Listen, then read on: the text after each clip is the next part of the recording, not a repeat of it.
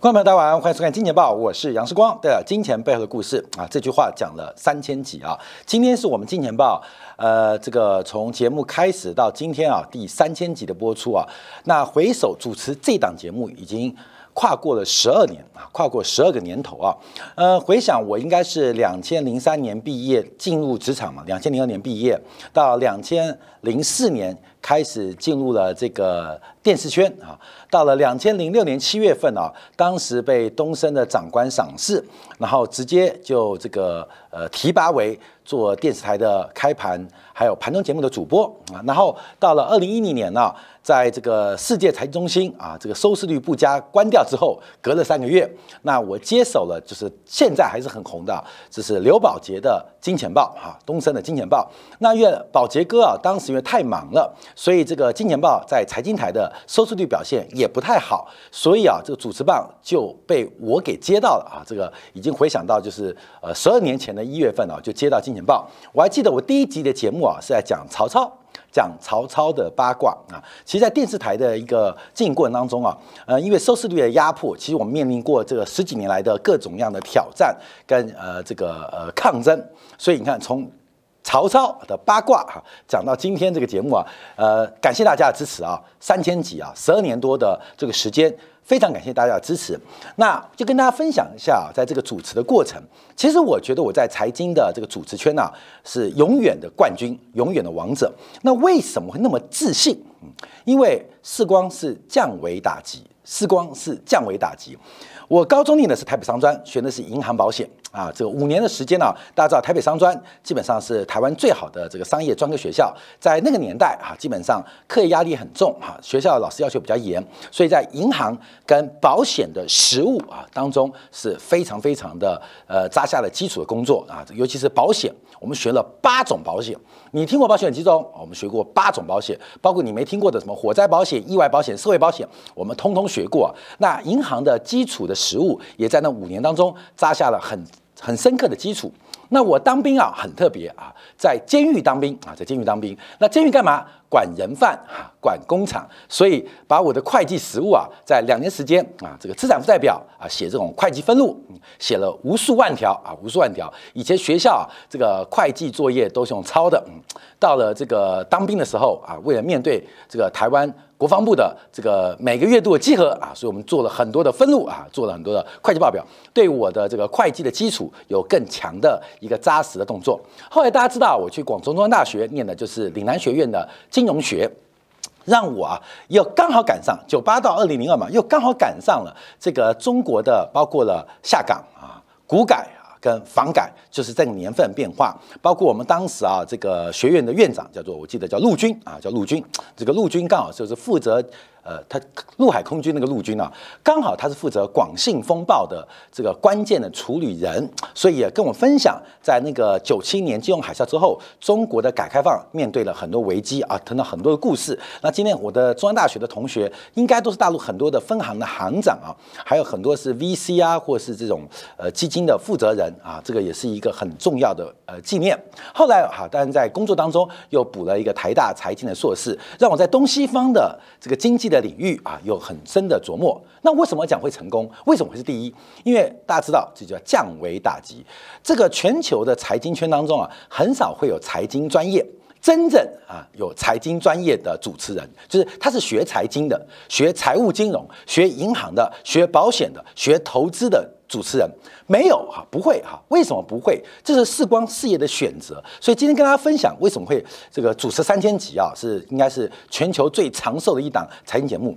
因为当时我就判断啊，假如一个会想法、有想法又呃有点表达能力的人，基本上很快就会在投资银行啊，或者一般的业务部门啊，找到一个很好的工作跟发展前景，不太可能蹲在新闻圈。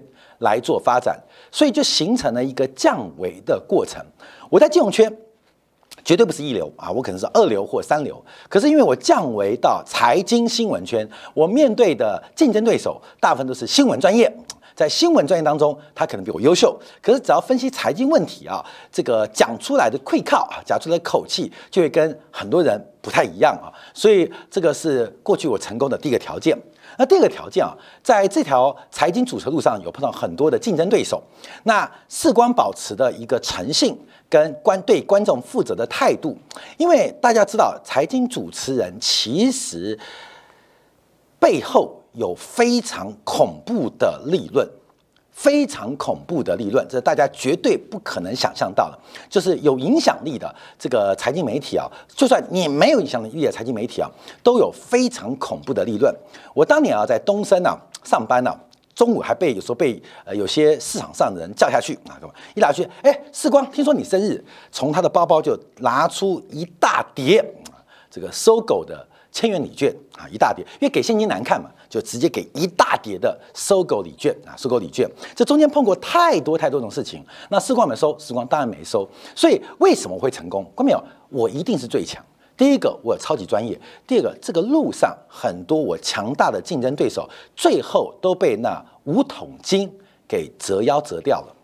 真的哦，看到没有？所以，我们这个路啊，只要维持诚信，对观众负责，虽然不准啊，虽然不准，可是就凭了专业的能力，还有对于这个媒体经营的经验，还有观众对于市场的一个关心，所以我们就会成功。更重要的是一个诚信、负责任的态度啊！所以，希望我们能做到四千级，做到五千级，这是靠热情驱动的。因为除非我们呃有像新冠疫情被管制啊，不然我们从来不管感冒。包括我的阴道发炎，我们都尽力主持。那非常感谢大家啊，这十二多年、十二年多啊，这个对金钱豹的支持，我们希望我们会继续努力下去。我从白头发、黑头发变白头发，那不要再挑挑战我的这个美人尖了。我美人尖一在这边，并不是秃头，是美人尖啊，是美人尖。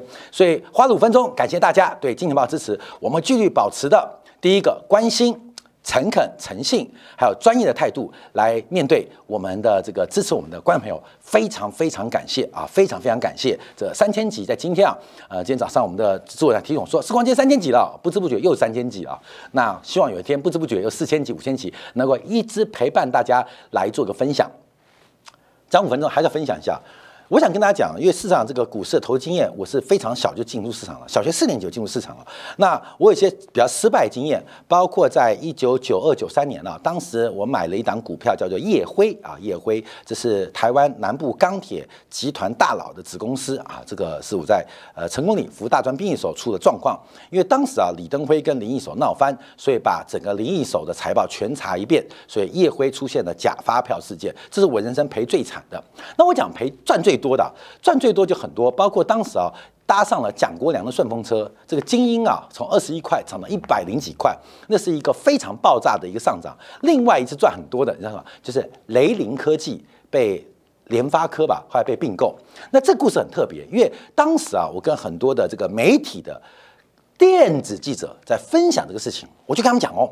哎，林大哥，我这个是林大哥现在在线上。我说，我看雷凌的 WiFi 技术啊，这个基频技术一定会被联发科并购。我跟你讲，每个人都嘲笑我，每个都是嘲笑我，包括还有一个陈志啊，这个被并购，其实那个是个很恐怖的利润哦。虽然涨幅不大，因为压重注，好公司被好公司并购啊，基本上就是三成到五成的一个这个呃呃溢价空间，所以那也是我赚到。呃，很多钱的一个机会，所以跟大家分享，其实我们这个投资经验很多。那为什么一直讲风险？因为市场上真的永远是资讯不对称。我每次跟我们小编来讲啊，讲一些在节目上不能讲的话，我说股市都是骗人的，股票都是骗人的，所以投资人进入市场当中要特别强调风险。要特别观察风险，也成为了呃财经圈当中大家俗称的空头总司令啊。为什么？因为大家不讲风险，所以大家跟大家分享啊啊！感谢大家三节节呃这个支持啊。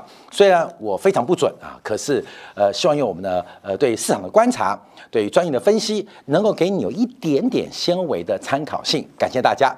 好，今天我们就看一下啊题目啊。分成两段啊，做观察。第一段我们分析美国昨天公布的消费者物价指数 PCE，那这是美国商务部公布的 PCE。那 PCE 跟 CPI 不同的地方是在于 PCE 有替代性，那 CPI 的权重是固定发展，也就是美国有两种物价数据。当羊肉涨的时候，那 CPI 的羊肉会忠实反映羊肉价格对整体消费者物价的影响。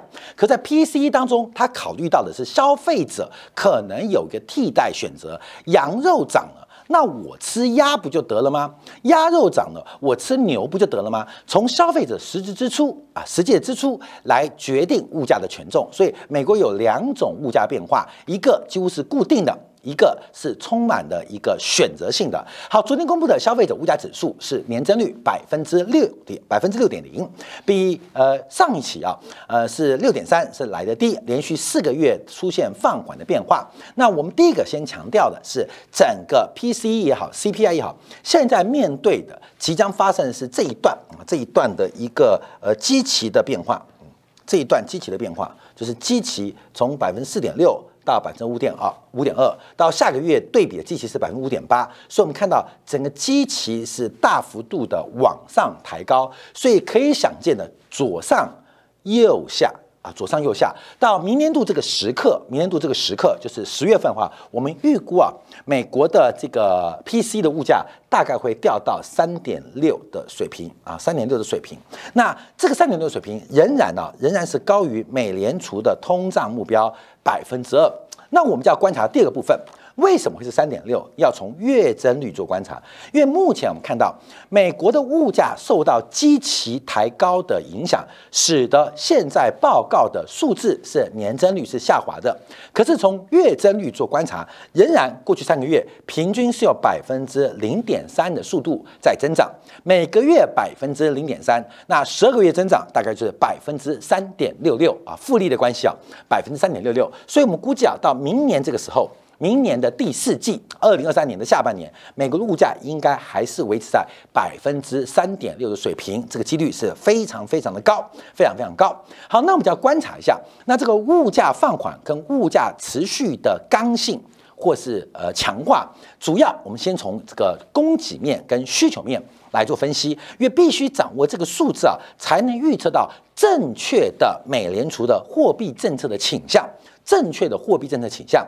第二，我们观察这个物价推升最重要的推力，供给面的因素正在消失，供给驱动物价走高因素正在消失。特别我们假如是这是年增率哦，假如从月增率的角度观察啊，其实到十月份到十月份，这个因为供给供不上。引发物价走高，从原来的百分之一点四的贡献度，已经降到了百分之零点零一，这指的是月贡献度啊，月贡献度。那现在要观察的是需求面的驱动，那需求面的驱动会不会也跟供给面同步放缓？那叫再拆解哦啊，所以目前供给面的驱动正在放缓。我们看今天有人看到新闻啊，韩国十一月份啊前二十天的出口快报是创下了近几年最大的衰退，包括了大陆的出口的 PMI 细项，包括台湾地区的出口的 PMI 细项，都可以想见，目前全球商品的需求正在用一个非常快的速度在放缓，所以供给面的问题看到运价。也可以来佐证供给瓶颈正在快速的消失，快速的消失。当然，今天提到台湾最大的头塔和泰汽车宣布明年要涨价，它的理由是钢板涨价。钢板涨价吗？第二个理由是晶片涨价。晶片有涨价吗？第三个理由是运费涨价。运费有涨价吗？所以我说啊，这和泰车啊。为了要弥补他在新冠疫情产物保险分公司的亏损啊，拿买头塔车子来当韭菜。现在你我跟你讲，关面很妙，你现在就要我赚了和泰产险的这个新冠疫情的理赔，就去买车啊。你放下钱又回到资本家手上，这个世界就是那么邪恶，你知道吗？资本家他在砸下了天罗地网，就要把你的钱给剩余榨干。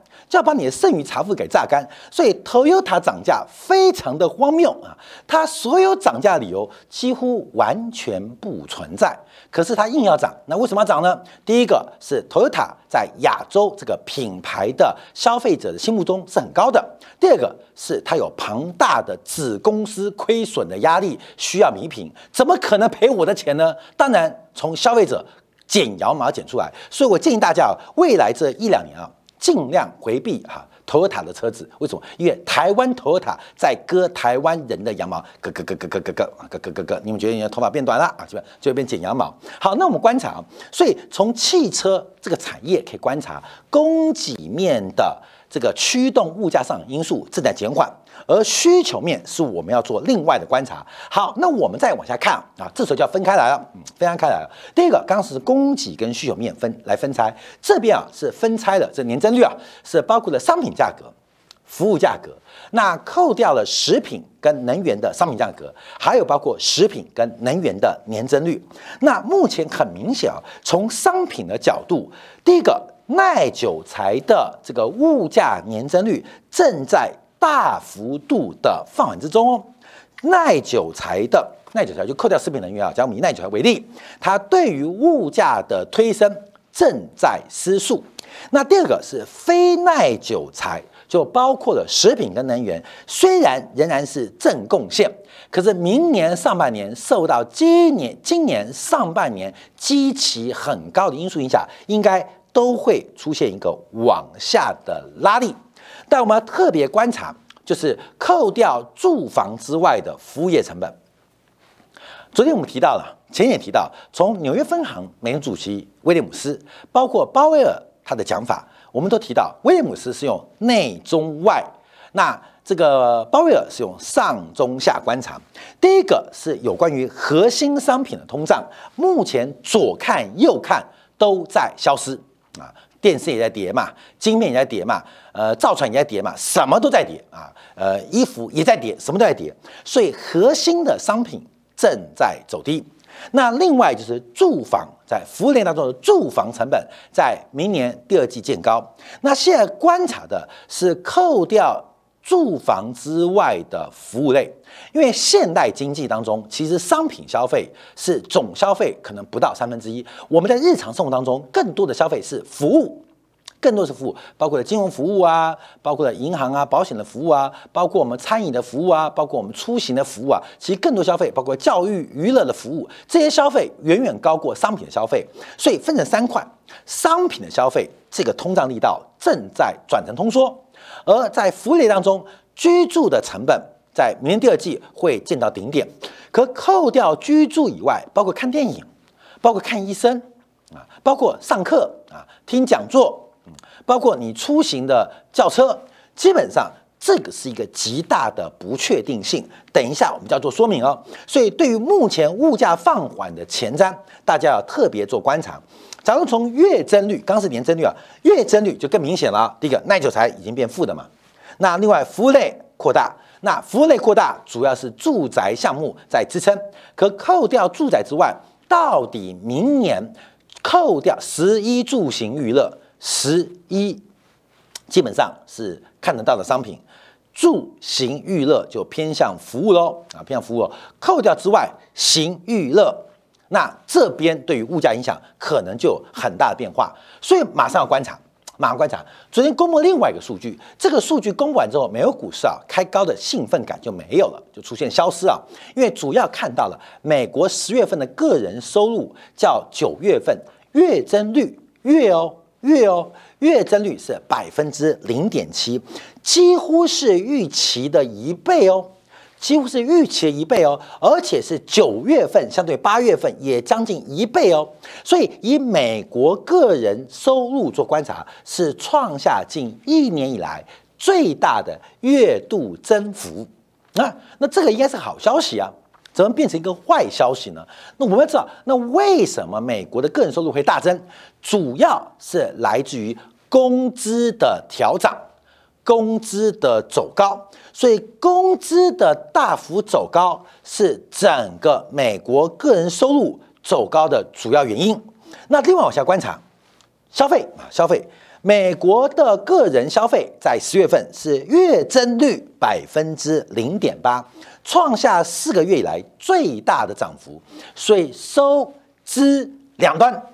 都出现了一个是近一年以来最大涨幅，一个是近四个月最大涨幅。那感觉这是一个好消息啊，这是个利多消息啊。那为什么市场上的解读反而比较担心、比较害怕？第一个，我们观察消费的增速快过收入支出，那会发生什么事情？消费的增速快过收入的增速，就会变成你要开始花费你过去的储蓄，所以美国的个人储蓄率几乎要创下历史新低了，创下历史新低。而创下历史新低的原因，并不是收入不好哦，而是支出暴增。那我们都知道，那支出暴增，从我们之前讲到美国零售销售。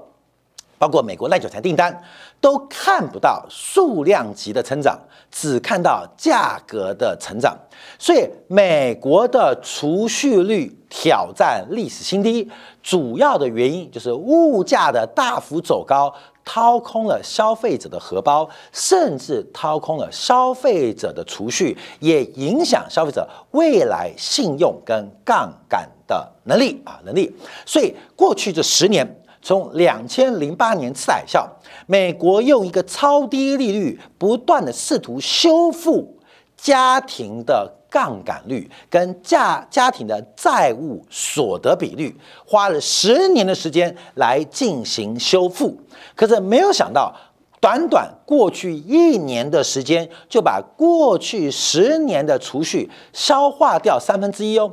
你存十年。还比不上这一年啊，没比不上，一年就消耗掉过去十年的三分之一，而且这个消耗储蓄的速度正在加快，正在加快。好，那我们就要往观察啊啊，这个指标就是很明显啊，因为从名义的人均可支配收入跟扣掉物价的干扰，实质的人均可支配收入这出现极大的偏差。红色线是名义上的。人均收入，那蓝色线是实际上扣掉物价影响人均的可支配收入，而这个缺口是越拉越大，这个缺口是越拉越远啊！所以我们看到，目前美国人虽然明目工资走高，可工资的增速并没有追上物价的发展。假如我们从这个指标的话，可以更明显啊，更明显，就从两千年以来啊，这个名义可支配收入。你的名目工资哦，增长了百分之一百二十一，但扣掉了物价的关系化，事实上你的收入只增加了百分之三十七，这中间啊有将近啊有超过有百分之八十四的增幅啊，是纯粹的是一个货币效应，是一个价格幻觉，它并没有成为人们人的呃福利或是效用，所以我们现在要观察这个工资成长的菲利普曲线。我们之前提到，像贝弗里奇曲线讲的是职缺跟失业率关系。我们再看一下菲利普曲线，这个菲利普曲线是必考题啊。所有商学院必考的题啊，主要指的就是失业率啊，失业率还有跟物价的关系。那这个物价其实本来是讲的工资变动率，但一般因为工资变动率反映的就是你赚的钱就会消费，所以跟物价有关。那亚特兰大分行是直接把物价又还原到菲利普，菲利普是一个经济学家，还原到菲利普当初的原始模型，就是工资年增率跟失业率有关系。我们都知道嘛，这常识，失业率越高。代表人求事，所以工资的增速比较慢；失业率越低，事求人，所以工资的涨幅比较快。所以它是个负斜率，它是个负斜率。好，我们看这张图的一个变化。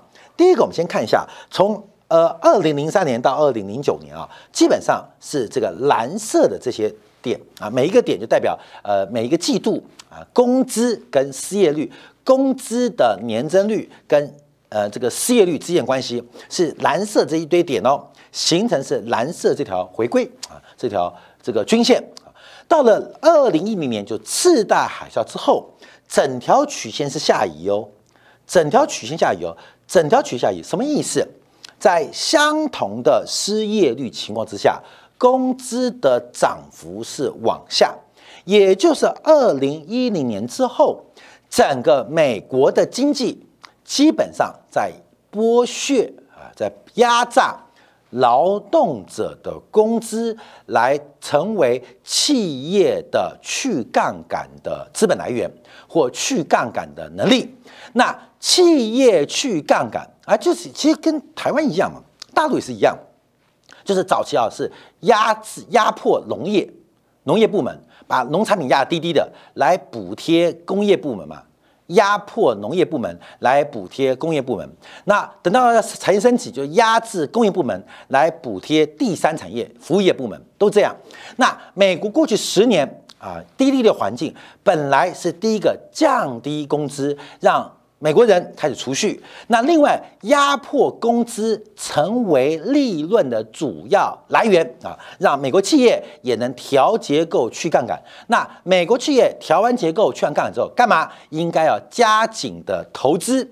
那投资就会创造更多的就业机会，那美国人的工资就会回来啊，就会回来啊。各位，这是本来的想象，本来的想象。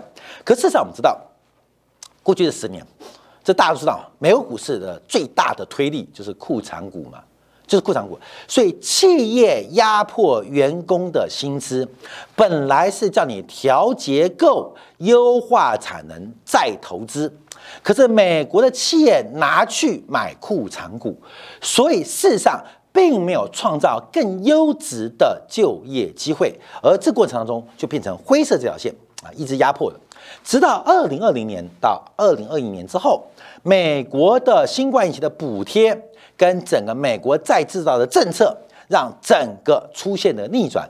从本世纪的前十年蓝色开始往下掉，到这一次的变化开始全面的往上反弹，出现了报复性的反弹，就是整个菲利普曲线快速的不仅上移而且变陡，不仅是上移而且变陡。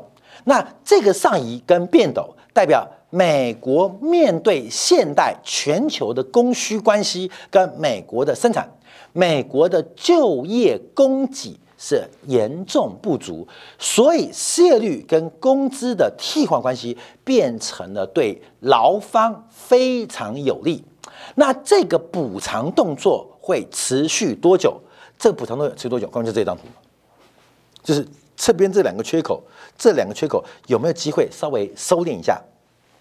就是这两个缺口嘛，各位，这两个缺口太大了啦，太大了。我们可以讲这一段的利润都被企业给占去了，企业收到的是名目可支配的收入嘛？那这收入百分之百变成工资，可是老百姓只收到这些钱嘛？那这中间的缺口去哪里了？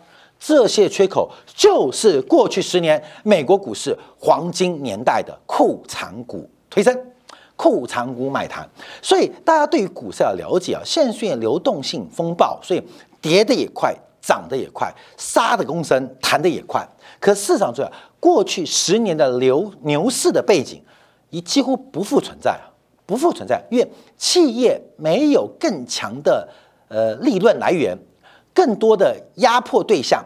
来长期维持它的库藏股或回购的能力，这难度很高。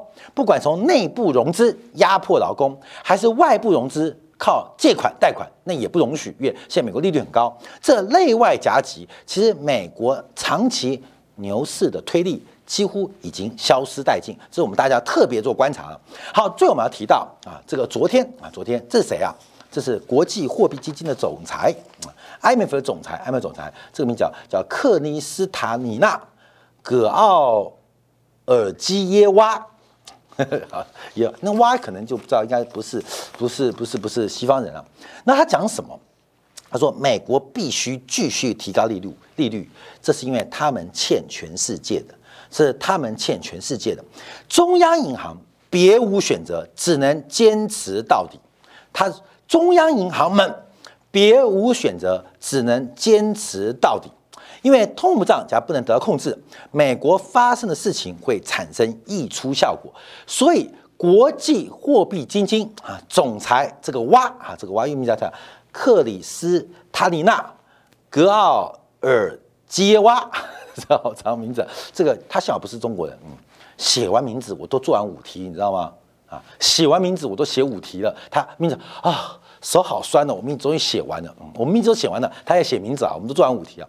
那提到美国必须继续提高利率，为什么？因为这是他们欠全世界的，欠全世界的。好，最后我们要提到啊，最后提到，昨天很特别哦，大家知道。美国国债收益率又创下近期新低，美国国债收益率来到了三点五啊，创下了近两个半月以来的新低，甚至回到回到今年年中的一个位置，包括两年期、三十年期的收益率都在走低。好，那出现一个很特别变化，那名目收益率走低，主要的原因，主要的原因竟然是实质利率出现压回，实质利率创下两个月新低。过去一段时间，美债走高，利率拉回，主要原因是实质利率探底，实质率探底，而通胀预期推升。